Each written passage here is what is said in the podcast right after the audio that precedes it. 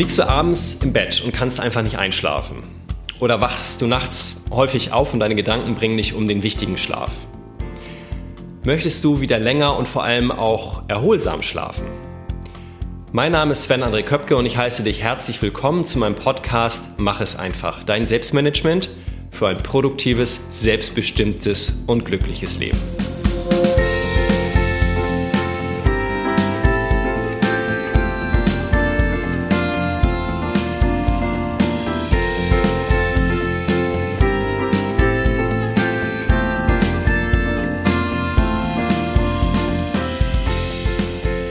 Beginn ein kleiner Ausschluss, wie er bei Gesundheitsthemen leider häufig in der heutigen Zeit wichtig ist. Also Schlafstörungen, ganz klar gesagt, können ernsthafte und auch gesundheitliche Ursachen haben und auch entsprechende Folgen nach sich ziehen. Das heißt, wenn du dort wirklich drunter leidest und das auch schon länger, dann suche bitte deinen Hausarzt auf und bespreche mit ihm oder ihr die nötigen Behandlungsschritte.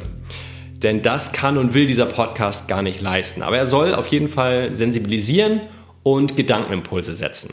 Und deshalb freue ich mich, dass du heute in der 15. Folge mit dabei bist. Vielen Dank. So, und heute beim Thema Schlaf und Regeneration bin ich nicht alleine. Ich habe mir professionelle Hilfe mit äh, dazu geholt. Und ähm, sie ist bei mir, beziehungsweise ich bin jetzt bei ihr und sie sitzt mir gegenüber, Dr. Elena Heber, Diplompsychologin, hat ähm, in Lüneburg promoviert zum Thema Online-Trainings zur Bewältigung von arbeitsbezogenem Stress kümmert sich also um das große, weite Feldthema Stressmanagement, ähm, nutzt die kognitive Verhaltenstherapie als Diplompsychologin in ihrem Job und bietet auch jetzt mit ihrem Unternehmen Web-based Trainings an, also sogenanntes E-Coaching. Darüber hinaus ist sie stellvertretende Geschäftsführerin ähm, bei einem Hamburger E-Health Institut und ich habe vorhin gesehen, sie ist mit dem äh, Fahrrad da, hat ihren Fahrrad dabei, ist also auch in der Freizeit, glaube ich, sehr aktiv. Erstmal herzlich willkommen, Elena. Ja, vielen Dank. Ich freue mich, heute dabei zu sein. Die Frage, das ist, was, jetzt, was ich alles schon vorgestellt habe, das klingt nach einem sehr stressigen Alltag bei dir mit Job und vielleicht auch Freizeit. Erzähl mal ganz kurz, wie sieht so der Tag von Elena Heber aus? Ja, also ich glaube, Stress ist sowas, was eigentlich jeder von uns kennt, äh, zu gewissen Zeiten.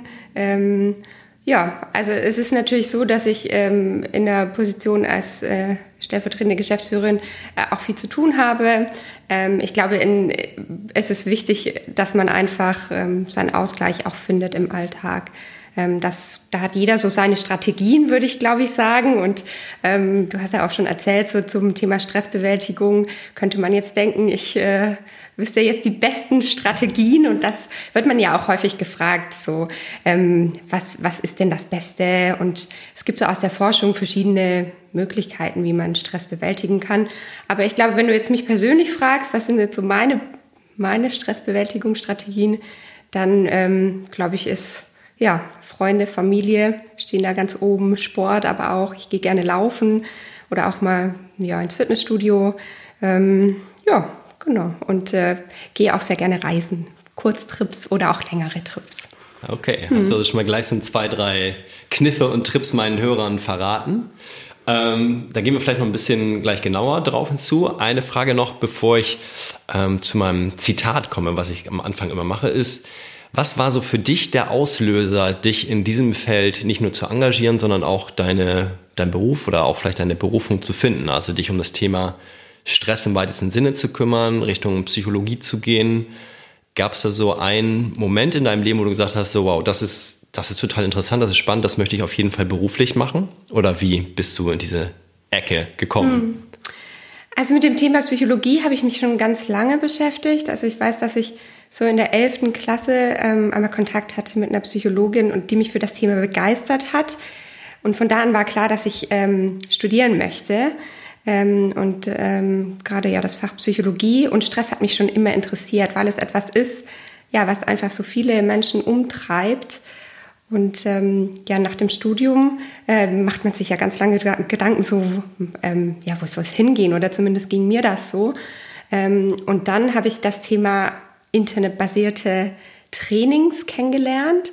Und das war ein Projekt, ähm, Ja, das damals noch sehr unbekannt war. Also 2011, ähm, da hat in Deutschland eigentlich noch kaum jemand irgendwie von dem Thema gehört. Und ich habe das gesehen und wusste, das will ich machen und nichts anderes. Und genau, ich habe mich auch nirgends anders beworben, sondern habe gesagt, das will ich machen und dann will ich irgendwie darin promovieren und habe dann ähm, ja, in Lüneburg ein ganz tolles Team kennengelernt, ähm, wo wir dann gemeinsam an dem Thema gearbeitet haben und das in Deutschland vorangebracht haben.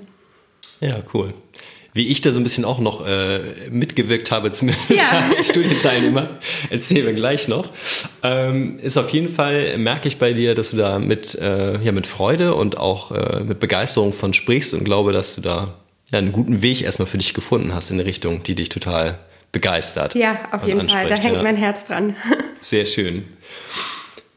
Ja, was hat Schlafen, Regeneration mit dem Mach es einfach Selbstmanagement zu tun? Das ist eigentlich sehr offensichtlich, denn ohne dass wir zwischendurch mal abschalten können, uns regenerieren können, dass wir durch Schlafen wieder ja, unsere Batterien aufladen können, funktioniert ja auch der ganze andere Alltag nicht, indem wir versuchen, produktiv, selbstbestimmt und auch glücklich zu sein. Kommen wir zu dem angesprochenen Zitat. Das kommt heute von Publilius Syrus. Es ist ein römischer Moralist aus dem letzten Jahrhundert vor Christus. Und er soll gesagt haben, Gut schläft, wer gar nicht merkt, dass er schlecht schläft.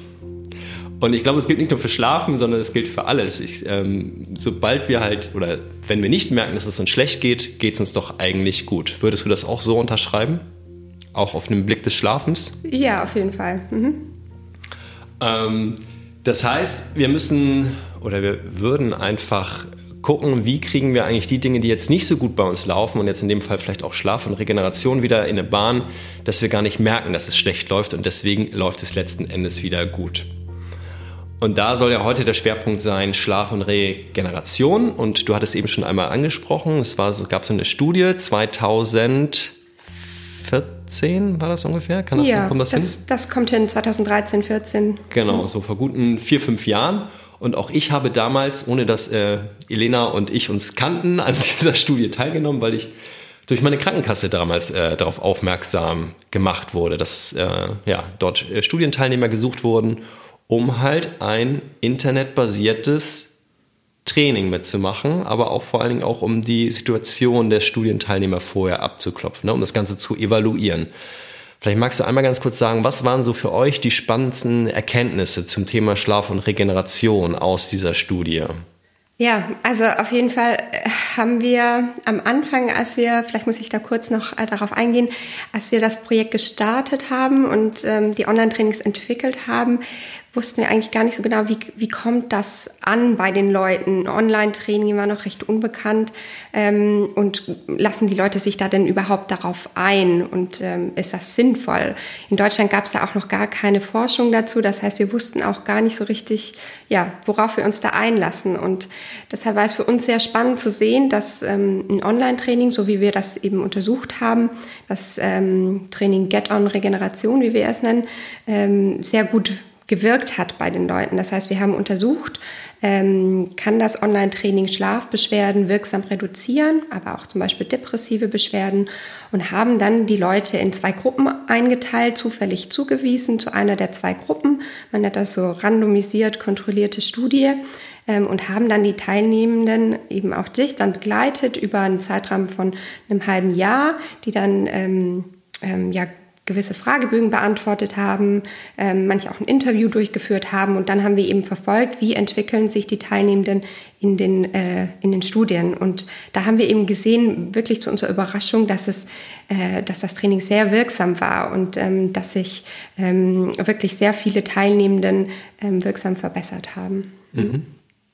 Ja, mein Schlaf hat sich auch da total verbessert. Ist jetzt im Augenblick gerade wieder auf dem absteigenden Ast, aber es gibt ja auch ein paar Punkte, die ich einfach zurzeit zumindest nicht berücksichtige, mhm. die ich allerdings dort in der Studie oder halt auch in diesem E-Coaching ähm, gelernt habe. Kommen wir doch einmal zu meinen, für meine Hörerinnen und Hörer dazu, um so ein bisschen auch so den Hintergrund zu verstehen wenn wir uns jetzt mal das Thema schlechten Schlaf angucken. So, es gibt ja Unterschiede. Es gibt einige Leute, die können einfach abends nicht einschlafen. Dann gibt es welche, zu der mittleren Gruppe gehöre ich so, die können nicht durchschlafen, die wachen dann irgendwann auf und liegen dann ein bisschen wach und grübeln und kommen nicht wieder richtig in Schlaf. Und dann gibt es ja, glaube ich, noch ähm, die, die einfach morgens zu früh erwachen und ähm, einfach vorm Wecker eine Stunde, zwei Stunden wach werden und dann wach liegen, bis dann der Wecker sie erlöst. sie endlich das Gefühl haben, aufzustehen. Gibt es da noch mehr ähm, Felder oder andere Formen der Schlafstörung oder zumindest der Schlafschwierigkeiten als die drei genannten jetzt? Ich denke, du hast das ganz gut zusammengefasst. Also ähm, man spricht ja, wenn man so von Schlafschwierigkeiten äh, spricht, ähm, auch von Insomnie, insomnischen Beschwerden. Und ähm, ja, das betrifft so 10 Prozent ähm, der Menschen. Und dann gibt es eben ganz verschiedene Variationen, Einschlaf, Durchschlafschwierigkeiten, Früherwachen. Das sind dann immer noch so Abwandlungen der, dieser ja, Insomnie. Mhm. Bevor wir gleich auf die Ursachen schauen, einmal so ganz kurz die Symptome. Was sind so aus deiner Sicht klassische Symptome, die wir jetzt auch tagsüber, wenn wir es vielleicht gar nicht mitkriegen, dass wir vielleicht schlecht schlafen, also dass wir es nicht zwingend auf dem Schlaf ähm, oder mit dem Schlaf in Verbindung bringen? Was ist so ein klassisches Symptom, was wir tagsüber mitkriegen, dass wir in letzter Zeit schlecht geschlafen haben oder schlecht schlafen? Ja, ich denke, das kennt jeder von sich, ne? Irgendwie so Erschöpfung, dass man sich äh, schlecht konzentrieren kann, dass man einfach im Alltag nicht so leistungsfähig ist. Das kann aber auch, ähm, häufig ist das dann auch gepaart, wenn das über einen längeren Zeitraum ist, dass man, äh, dass die Stimmung gedrückt ist. Ähm, genau, das ist auch nochmal ein häufiges Symptom. Also, dass es auch wirklich in die Richtung depressive Beschwerden geht, wenn das über einen langen Zeitraum auch ähm, besteht. Mhm. Genau, du meintest ja auch schon, Konzentrationsschwäche ist bei mir auch ganz klar, wenn ich wenig geschlafen habe, dann ist da die Konzentrationsdauer sehr eingeschränkt und ich reagiere manchmal auch total gereizt. Gereizt halt, ja, ja genau. So, mhm. Zum äh, Leidwesen der Menschen um mich herum. Allerdings merke ich das zum Glück und äh, ziehe mich dann auch ein bisschen zurück und versuche wieder ein bisschen auch tagsüber Regenerationsphasen einzubauen mhm. und wieder ein bisschen Schlaf nachzuholen. Jetzt haben wir über Symptome gesprochen. Symptombekämpfung ist ja heute gerade so ne, in der Schulmedizin äh, das, wo man häufig rangeht, aber an sich ist es sehr wichtig, eigentlich die Ursachen zu bekämpfen. Was sind so aus deiner Sicht oder auch aus deiner Erfahrung und aus der Erfahrung dieser Studie die hauptsächlichen Ursachen für Schlafstörungen, Schlafschwierigkeiten oder auch Probleme einfach tagsüber mal abzuschalten? Ähm, ich glaube, es liegt so, ist so ein bisschen verbunden damit, dass ähm, Menschen ähm, ja, ähm, häufig Stress haben und das Stress ist auch ein sehr großer Risikofaktor für Schlafbeschwerden. Das heißt, ähm, ja, wenn man so ein gewisses Anspannungsniveau erreicht, äh, dann kann man auch schlechter einschlafen. Und häufig ist man sich dessen auch gar nicht bewusst so im Alltag. Und die Leute ergreifen dann auch Maßnahmen, die eigentlich genau ähm, kontraproduktiv sind zu dem, was man eigentlich machen sollte aus einer Schlafforschungsperspektive. Hast du dann Konkretes Beispiel? Ja, zum Beispiel Mittagsschlaf machen.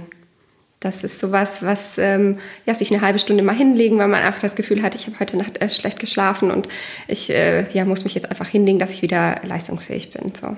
Ähm, also mhm. ich weiß es, weil ich an dieser Studie teilgenommen habe, aber ähm, um das den ja. Hörerinnen und Hörern mhm. nochmal klar zu machen, warum ist das kontraproduktiv? Wenn ich mittags müde bin und ich habe gerade ein Zeitfenster, dann kann ich mich doch mal eine Stunde ruhig hinlegen. Ja, das hängt damit zusammen, dass es ähm, den sogenannten Schlafdruck gibt. Also es, ähm, man muss sich das so vorstellen, dass äh, wir nutzen immer gerne das Beispiel von einem Ballon, einem Heißluftballon. Ähm, und ähm, der Heißluftballon, der ist, äh, kann man sich eben vorstellen als Schlafdruck und der baut sich über den Tag auf. Und abends gehe ich dann ins Bett und wenn der, der Ballon gut gefüllt ist mit dieser heißen Luft im Schlafdruck, dann kann ich auch leicht einschlafen. Und wenn ich jetzt aber tagsüber ein Nickerchen mache, dann reduziert das meinen Schlafdruck. Das heißt, die, Ballon, äh, die, die Luft aus dem Ballon wird eben wieder rausgelassen und dann kann ich eben auch ähm, abends schlechter einschlafen. Ja, sehr schönes plastisches Beispiel und ich, äh, das war auch das so, wo ich das in dieser Studie gelernt habe. Ich so, ah, okay, und ähm, ich mich am Anfang wirklich zwingen musste, mhm. mich denn nicht mittags hinzulegen oder auch vor allen Dingen abends erstmal später ins Bett zu gehen, um auch so hohen Schlafdruck zu haben, dass ja. du gerade geschildert hast, um überhaupt wieder durchschlafen zu können und dann langsam wieder ähm, in meinen gesunden Rhythmus zu kommen oder in die gesunde Schlaflänge, denn nicht jeder braucht ja acht Stunden Schlaf, oder? Ja. Ja, nee, das ist ganz unterschiedlich. Also es gibt natürlich schon so eine, äh, so eine Richtlinie, dass man irgendwie so sagt, zwischen äh, sieben, acht Stunden Schlaf ähm, ist äh, zumindest in, im Erwachsenenalter äh, normal oder empfohlen. Die WHO gibt ja auch immer verschiedene Richtlinien, aber das verändert sich auch über die Lebensspanne. Also kleine Kinder, Babys, die, ähm, die schlafen ja ähm, den ganzen Tag gefühlt, einfach weil ähm, dort noch so Wachstumshormone ausgeschüttet werden und da ist, ist noch was ganz anderes ähm, am Werke und im Alter braucht man zum Beispiel auch viel weniger Schlaf. Und der eine kommt irgendwie mit äh, fünf Stunden klar, der andere braucht irgendwie ähm, neun Stunden, um sich erholt zu fühlen. Also es ist auch schon etwas Individuelles. Mhm. Ja. Du hattest den Stress angesprochen, also gerade negativer Stress, so als Dauerbelastung, ist natürlich, äh, hindert uns daran zu schlafen, auch tagsüber Pausen mhm. zu finden. Ich selber arbeite im Schichtdienst, habe deswegen auch keinen geregelten Rhythmus. Das ist ja auch etwas, was ihr in dem ähm, Coaching, wenn ich mich recht entsinne, halt versucht, den Teilnehmern zumindest nahezulegen, wenn es halt irgendwie möglich ist, dass man immer feste Zeiten möglichst hat. Ne? Feste Zeiten zum Aufstehen, feste Zeiten zum zu Bett gehen, ja. um auch so eine Art Gewöhnung zu haben. Genau, also Regelmäßigkeit ist etwas ganz, ganz Wichtiges und gerade wenn man in der Schicht arbeitet, ist es auch häufig was, ähm, was das Ganze noch erschwert. Und Regelmäßigkeit ist etwas, das unabdingbar ist, äh, einzuführen, eigentlich, wenn man äh, Schlafbeschwerden hat. Also feste zu Bett Zeiten, feste Aufstehzeiten, auch am Wochenende. Und das ist besonders hart auch für viele Menschen ähm, dass man einfach sagt, ne, ähm, wenn ich jetzt zum Beispiel einen Freund einlade, jeden Mittwoch zum Kaffee trinken, dann äh, lade ich den irgendwie drei, vier Mal ein, Mittwoch 16 Uhr und dann kommt der irgendwann von alleine vorbei, dann muss man das gar nicht mehr ausmachen. Und so ist es auch ein bisschen mit dem Schlaf, dass man sagt, ähm, ja, mein Körper stellt sich darauf ein, zu einer gewissen Zeit ins Bett zu gehen und wird dann auch schon von alleine müde. Und ähm, ja, weil wir eben von Stress gesprochen hatten, ähm, das Anspannungsniveau muss eben ähm, ja auf einer gewissen Schwelle oder eine gewisse Schwelle unterschreiten, dass ich überhaupt einschlafen kann, weil Anspannung und Schlaf, das sind so ein Stück weit gegensätzliche Pole. Mhm. Wenn ich jetzt abends angespannt bin, Hast du so einen Notfalltipp? Was hilft dir persönlich oder was empfiehlt ihr auch sozusagen in diesem Online-Coaching? Wie kann ich es schaffen, abends dann nochmal runterzufahren? Gerade wenn ich da jetzt unerfahren bin mit irgendwelchen Methoden wie jetzt Yoga, Meditation oder ähnliches. Gibt es irgendwas, wo du sagst, das hilft fast immer oder das ist eigentlich von jedem oder fast jedem irgendwie umsetzbar? Hm. Also häufig erwarten wir irgendwie, wenn wir spät abends arbeiten, dass wir dann abschalten. Das Abschalten hat so ein bisschen etwas von, äh, man legt den Schalter um und dann ist irgendwie privat und äh, dann kann ich ins Bett gehen. Das heißt aber vom Schreibtisch ins Bett zu fallen, das funktioniert nicht. Ähm, das heißt, man muss da wirklich etwas finden, um selbst runterzukommen. Es gibt so eine Entschleunigungsphase und das dauert einfach seine Zeit, dass man ein Stück weit runterkommt, sich abends nicht mehr mit beruflichen Problemen beschäftigt ähm, und versucht, ähm, da wirklich eine klare Trennung hinzukriegen zwischen der Arbeit und auch ja, dem Privaten, dass man etwas äh, Angenehmes macht, vielleicht ein Einschlafritual durchführt, zum Beispiel sich eine Tasse Tee macht, aber auch etwas ja, etwas durchführt, was eben entspannend ist, aber ähm, nicht aufregend. Also nicht jetzt intensiven Sport zu machen abends noch. Ähm, ja, aber auch Alkohol ähm, ist etwas, was man eigentlich vermeiden sollte. Eine, eine heiße Milch mit Honig, äh, das hilft schon auch. Ja. ja. Und da ist wahrscheinlich genauso wie mit den anderen Geschichten, dass Regelmäßigkeit auch das wiederum unterstützt. Ne? Wenn ich sozusagen dieses ja. Einschlafritual habe und das jedes Mal mache, dass sich mein Körper dann auch darauf einstellt und weiß, ah, es geht jetzt langsam zu Bett, also ja. fahre ich alles runter. Ja? ja? genau. Also man muss sich das auch so ein Stück weit vorstellen wie bei einem Kind. Also ähm, viele Eltern haben eine gewisse, Einschlaf, äh, gewisse Einschlafrituale mit ihrem Kind, dass man irgendwie sagt, ja, dann schaut man das Sandmännchen, dann gibt es Abendessen oder äh, dann macht man äh, ein Bad oder liest eine gute Nachtgeschichte vor, dann gibt es einen gute Nachtkurs. Und es gibt verschiedene Abfolgen, die das Kind dann eben auch einstimmen, ins Bett zu gehen. Dem erzählt man ja abends auch nicht äh, nochmal eine aufregende Geschichte so, oder eine, eine, Horrorgeschichte, dass es gut schlafen kann, sondern ne, das wird ja. jetzt ein Stück weit darauf eingestimmt. Und so muss man sich das einfach ähm, selbst auch vorstellen. Da können wir viel von den Kindern lernen. Also, dass man irgendwie sagt, ja, jeden Abend ähm, mache ich mir eine Tasse Tee, dann schalte ich die Heizung runter, dann äh, lese ich noch ein gutes Buch und dann äh, gehe ich ins Bett. Dass man einfach, dass, der, dass das Gehirn auch weiß, aha, jetzt ist es langsam Zeit, schlafen zu gehen. Ja, äh, ein anderes Thema, was, glaube ich, auch viele zu Hause haben, wie ich zum Glück nicht, mache ich auch drei Kreuze, dass so ist, sind elektronische Geräte im Schlafzimmer, wie Fernseher oder das Smartphone noch mit ans Bett nehmen und zwar möglichst auch noch eingeschaltet, um noch mal kurz vorm Schlafen bei Facebook, Instagram, sonst was noch zu checken. Ähm, das hat ja mehrere Aspekte, glaube ich, ne? sowohl Fernsehen als auch Smartphone. Einerseits ist, dass man sich nochmal mit Themen beschäftigt, die vielleicht nicht schlafförderlich sind. Das andere hat aber, glaube ich, auch was mit der, ähm, mit der Lichtfarbe oder Lichttemperatur der Geräte zu tun, ne? dieses bläuliche Licht. Kannst du da noch was zu sagen, was das eigentlich auslöst bei uns, wenn wir so spät noch Electronic Devices nutzen? Ja, du hattest es gerade schon angesprochen, ne? Das eine, dass man sich natürlich auch nochmal mit aufregenden Themen vielleicht beschäftigt, nochmal Arbeits-E-Mails checkt.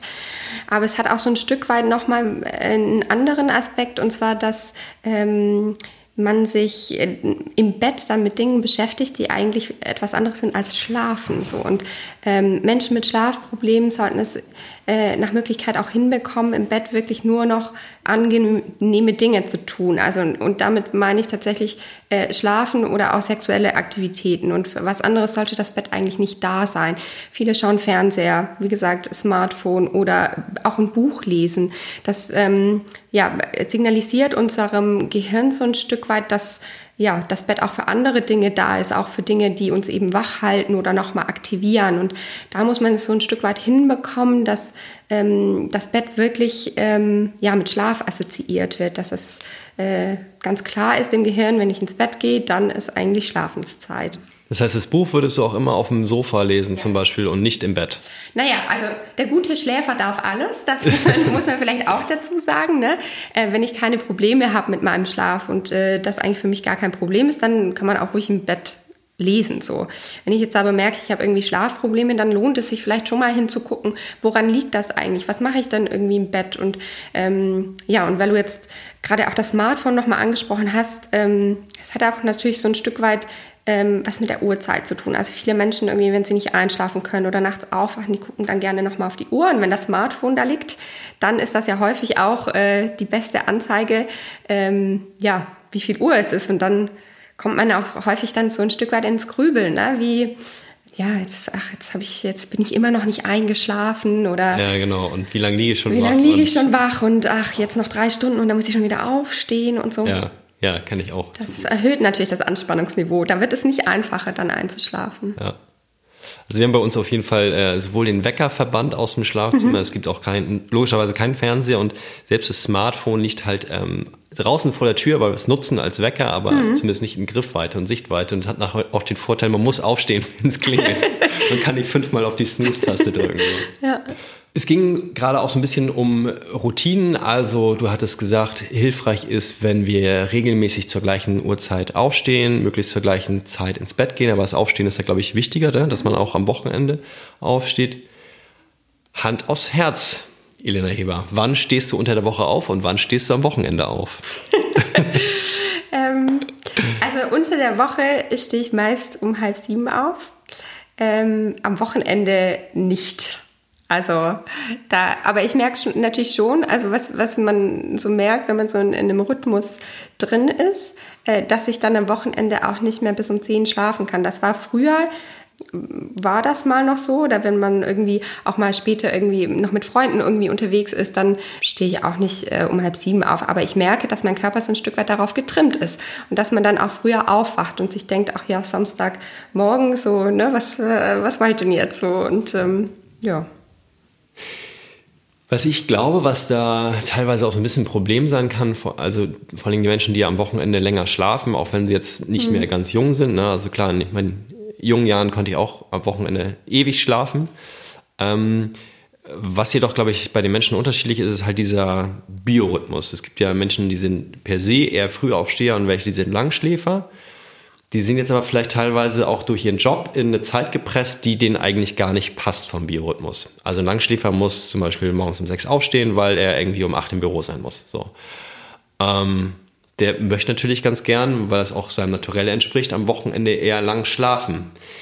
Hast du so eine, oder gibt es so eine, ja, eine Anleitung, sag ich mal, oder irgendeinen Anhaltspunkte, wie ich eigentlich rausfinde, was meinem Naturell entspricht? Weil du meintest es ja schon, ne? wir sind darauf getrimmt, wenn ich jetzt von Montags bis Freitags immer zur gleichen Zeit früh aufwache, dann wache ich auch relativ früh am Wochenende mhm. auf, obwohl ich das vielleicht gar nicht mir meiner Natur nicht entspricht.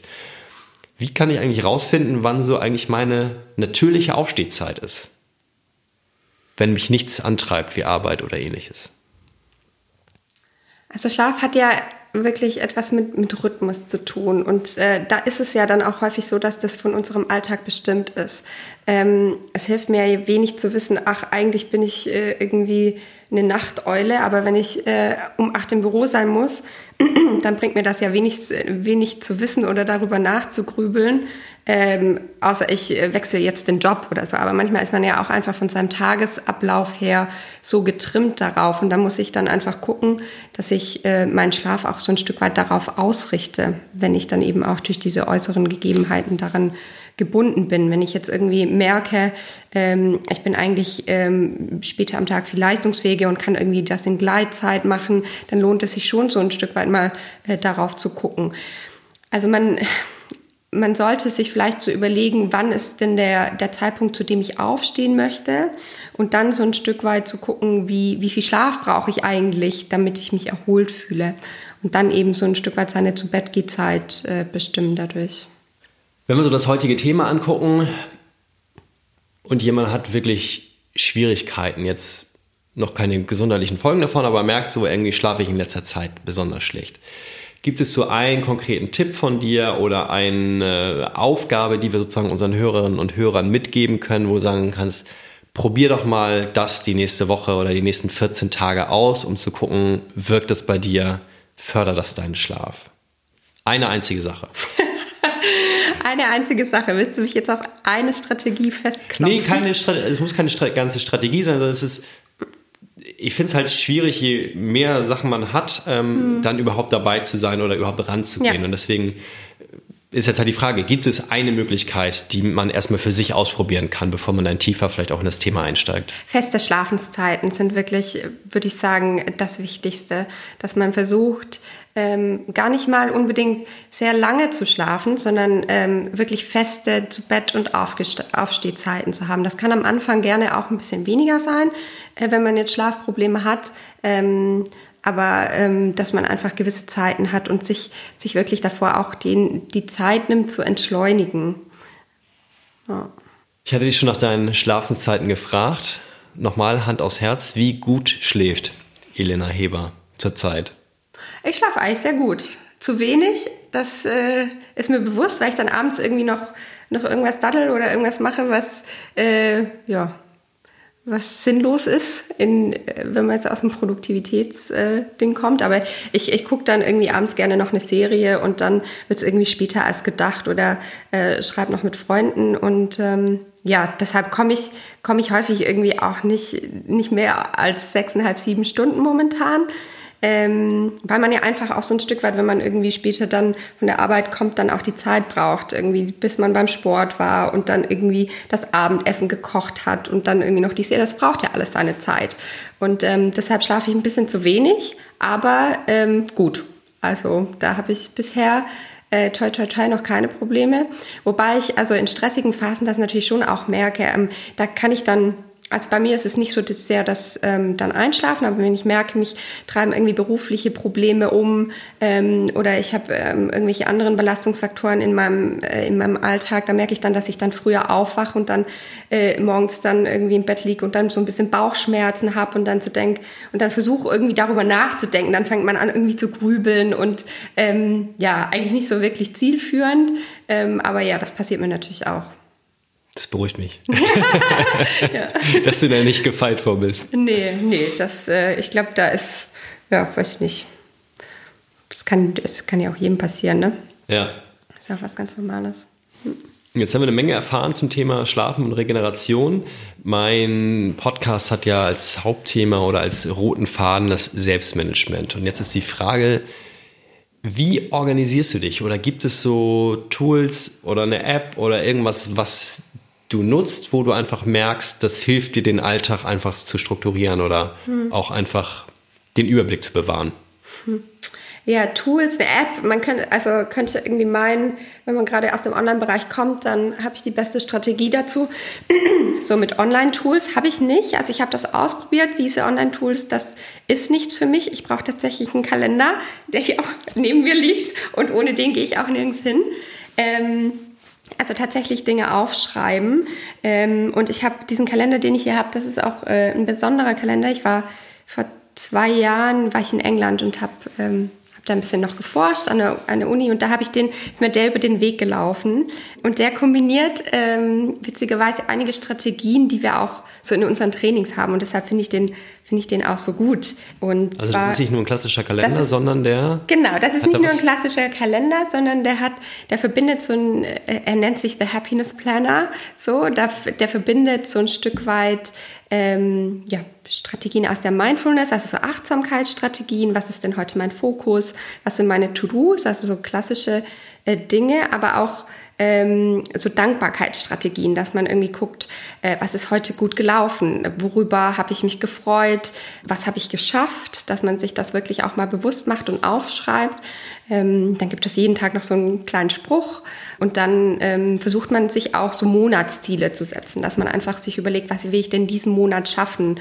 Oder dass man am Ende des Monats dann auch reflektiert und sagt, was ist gut gelaufen, was ist nicht so gut gelaufen? Und ähm, ja, und da hilft mir der, der Kalender eigentlich ganz gut, weil ich den dann irgendwie immer dabei habe und dann auch meine Termine eintragen kann und gleichzeitig aber so ein Stück weit auch angehalten bin, äh, zu reflektieren und darüber nachzudenken, und so ein Stück weit bewusster zu sein für seinen Alltag, weil also häufig ist es so, da kommt man ins Büro und dann denkt man irgendwie, heute habe ich irgendwie 100 Aufgaben, womit fange ich an? Und äh, dann macht man das Postfach auf und irgendwie versucht, eine E-Mail nach der anderen abzuarbeiten. Das kann man machen so. Ähm, ich habe für mich gemerkt, dass das... Ähm, dass das nicht zielführend ist, dass ich da den Überblick verliere. Und dann ähm, nehme ich mir lieber morgens irgendwie ein paar Minuten Zeit und überlege, was ist heute wichtig, äh, was kann noch warten, dass ich auch überlege, ja, was sind also Termine, die, die ich noch vielleicht schieben kann? Was sind Termine, die, die jetzt erledigt werden müssen oder die Dinge, die jetzt erledigt werden müssen? Genau, und dass man einfach so ein Stück weit von außen auch drauf guckt auf sich und, und schaut, ja, was, wie will ich denn meinen Tag gestalten? Mhm. Der Untertitel von meinem Podcast ist ja Dein Selbstmanagement für ein produktives, selbstbestimmtes und glückliches Leben. Diese drei Worte, produktiv, selbstbestimmt, glücklich. Was bedeuten die? Für dich oder wann bist du das vielleicht auch? Wann fühlst du das? Hm. Produktivität, das hat ja für mich etwas damit zu tun, wie definiere ich mich. Ne? Also was ähm, so ein Stück weit über die Arbeit. Also wenn wir von der Arbeit sprechen, dann fühle ich mich produktiv, wenn ich äh, die Aufgaben erledige, die ich, ähm, die ich mir vorgenommen habe. So und ähm, da bin ich zufrieden mit mir und produktiv, wenn ich das schaffe, was ich mir vornehme. Und dann kann man natürlich irgendwie, wenn, wenn ich mir zu viel vornehme, dann, dann bin ich eigentlich eher unzufrieden mit mir, wenn ich nicht alles schaffe. Wenn ich mir etwas weniger vornehme, vielleicht auch einen Puffer einplane ähm, und das alles schaffe, dann denke ich, wow, heute hast du viel geleistet, so, weil das habe ich, das hast du dir vorgenommen, hast du geschafft, super. So, also kann man auch so ein bisschen selber steuern, so Produktivität, ne? Mhm. Ähm, selbstbestimmt ähm, ja, wenn man, äh, wenn man so ein Stück weit kreativ sein kann und selbst entscheiden kann, was ich jetzt natürlich in, in, in meiner beruflichen Position, ähm, wo ich viele Freiheiten habe, die, wie ich selbstbestimmt sein kann, aber auch im Privaten kann man ja auch selbstbestimmt sein. Also es hat für mich immer zwei Aspekte, sowohl beruflich als privat, mir zu überlegen, was kann ich, ähm, na, wenn jetzt jemand irgendwie sagt, im, im Alltag äh, oder im Beruf ist man nicht so selbstbestimmt, kann ich aber trotzdem meine Freizeit irgendwie selbstbestimmt gestalten. Und glücklich, ja, glücklich ähm, möchte irgendwie jeder sein. ähm, ich, ich glaube, das hat verschiedene Säulen. Also für mich natürlich äh, das private Glück. Da habe ich wirklich das Glück, ähm, an dem zu arbeiten, wo ich in den letzten Jahren wirklich so ein Stück weit auch meine Aufgabe, meine Berufung gefunden habe, wo ich gemerkt habe, das ist das, was mich antreibt und wo ich äh, darin aufgehe, wo ich gut darin bin und wo es für mich auch so ein Stück weit nicht nicht immer Arbeit ist, das zu tun, was ich mache, sondern weil ich einfach merke, ja, da habe ich, hab ich Lust drauf, so das zu tun. Ähm, es gibt auch andere Tage, so ist es nicht, ähm, wo man dann denkt, ja, vielleicht irgendwie hättest du heute, wärst du heute mal im Bett geblieben, aber ähm, das geht auch vorbei. Ich glaube, da darf man sich auch nicht zu sehr äh, darin aufhängen, dass man dann ähm, sagt, irgendwie morgen ist auch wieder ein besserer Tag. So. Und glücklich aber auch, ähm, ja, wenn Freunde und Familie gesund sind und ich die Zeit mit ihnen genießen darf, äh, die ich habe. Und auch selbst gesund und fit zu sein, wo man dann natürlich auch mit Sport und äh, ja, mehr oder weniger gesunde Ernährung dann natürlich auch dafür sorgen kann, dass man, dass man selbst gesund bleibt. Jetzt haben wir eine Menge Einblicke von dir bekommen, sowohl beruflich als auch ein paar private Einblicke. Wenn jetzt meine Hörerinnen und Hörer sagen, so dieses ähm, E-Coaching oder diese webbasierten Trainings, die ihr anbietet, sind was für mich oder möchte ich mich schlau machen oder ich möchte Kontakt zu dir aufnehmen, auf welchen Wegen kann man am besten, schnellsten zu dir oder vielleicht auch zu deinem Unternehmen Kontakt aufnehmen? Ja, am besten geht das über unsere Homepage geton-institut.de. Dort kann ich ähm, ein Training, zum Beispiel das äh, Get-On-Regenerationstraining für besseren Schlaf, ähm, ja, buchen. Äh, wenn ich jetzt bei der Barmer zufälligerweise versichert bin, was ja so etwa 10 Prozent der Menschen sind, die erstatten die Kosten dafür. Also es, wir, wir versuchen äh, irgendwann dahin zu kommen, dass alle gesetzlichen Krankenkassen die, ähm, die Trainings erstatten. Ähm, auf dem Weg befinden wir uns und momentan ist es eben für Versicherte der Barmer möglich, kostenfrei daran teilzunehmen. Es gibt aber auch immer wieder Studien, also wir haben Kooperationen mit, der, mit den Universitäten Lüneburg, Erlangen, Ulm, die ähm, Online-Trainings auch ähm, im Rahmen von Studien untersuchen. Und da lohnt es sich ähm, einfach auch zum Beispiel auf geton-training.de. Da gibt es immer wieder wissenschaftliche Studien, die da ähm, vorgestellt werden, wo, wo ich auch kostenfrei dran teilnehmen kann. Genau, kann ich nur empfehlen, habe ich vor ja. vielen Jahren auch mal mitgemacht. Gibt es in naher Zukunft irgendwelche Art von Vorträgen, Veranstaltungen, wo man dich jetzt erleben kann oder wo man sich über dieses Thema noch mal ein bisschen informieren kann? Ist da irgendwas geplant oder gibt es da Newsletter oder ähnliches, um Infos dazu zu kriegen, wenn man sagt, so das Thema Schlafen, Regeneration oder auch ähm, E-Trainings allgemein sind so das, worüber ich mich informieren möchte? Ja, also auf ähm, unserer Homepage gibt's äh, ein Newsletter, zu dem man sich eintragen kann, aber auch äh, da posten wir auch immer wieder Neuigkeiten von Veranstaltungen. Ähm, ich gebe auch ab und an Workshops zu dem Thema. Also wenn jetzt jemand irgendwie daran äh, interessiert ist, an so einem Workshop teilzunehmen, kann er gerne auch äh, mit mir in Kontakt treten ähm, oder auch Unternehmen. Also wir bieten auch an, dass wir eben in Unternehmen zum Beispiel gehen und dort ähm, Workshops zu dem Thema anbieten. Hm. Dann sage ich dir recht herzlichen Dank. Wir kommen zum Ende. Möchtest du noch irgendetwas, haben wir irgendwas vergessen, was du ganz gern noch den Hörerinnen und Hörern mitgeben möchtest? Ja, ich habe mich sehr gefreut, äh, heute an, an dem Podcast teilzuhaben. Ähm, ja, wer sich für Online-Trainings interessiert, also gerade für Schlaf, wir haben auch ähm, andere Online-Trainings äh, in, in den Bereichen äh, psychische Beschwerden, zum Beispiel Stress, ähm, depressive Beschwerden, aber auch zum Beispiel Angst. Ähm, da gibt es ganz viele Online-Trainings, die äh, sehr wirksam sind, ähm, wissenschaftlich untersucht sind. Falls ihr äh, euch über die Online-Trainings noch näher informieren möchtet, dann schaut ruhig vorbei auf geton-institut.de. Dort sind sehr viele Online-Trainings vorgestellt für Stress, ähm, depressive Beschwerden oder Paniksymptome, clever weniger trinken. Ähm, ja, da würde ich mich freuen, wenn ihr vorbeischaut. Genau. Die Links werde ich auf jeden Fall auch noch in die Shownotes, also in die Podcast-Beschreibung reinschreiben. Dann sage ich, Elena, dir vielen, vielen Dank, dass du dir heute die Zeit genommen hast. Ja, sehr gerne. Und hier Rede und Antwort gestanden hast zum Thema Schlaf.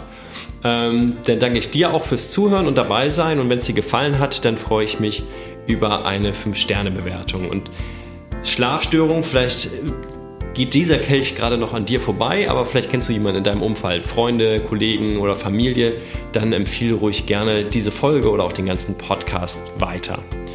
In der nächsten Woche, nächste Folge geht es um das Thema Routinen, lästig oder hilfreich. Wir hatten heute schon die Schlafroutine, aber auch in ganz anderen Bereichen kommen wir mit Routinen und Checklisten vielleicht an dem einen oder anderen Punkt einfach ein bisschen strukturierter voran.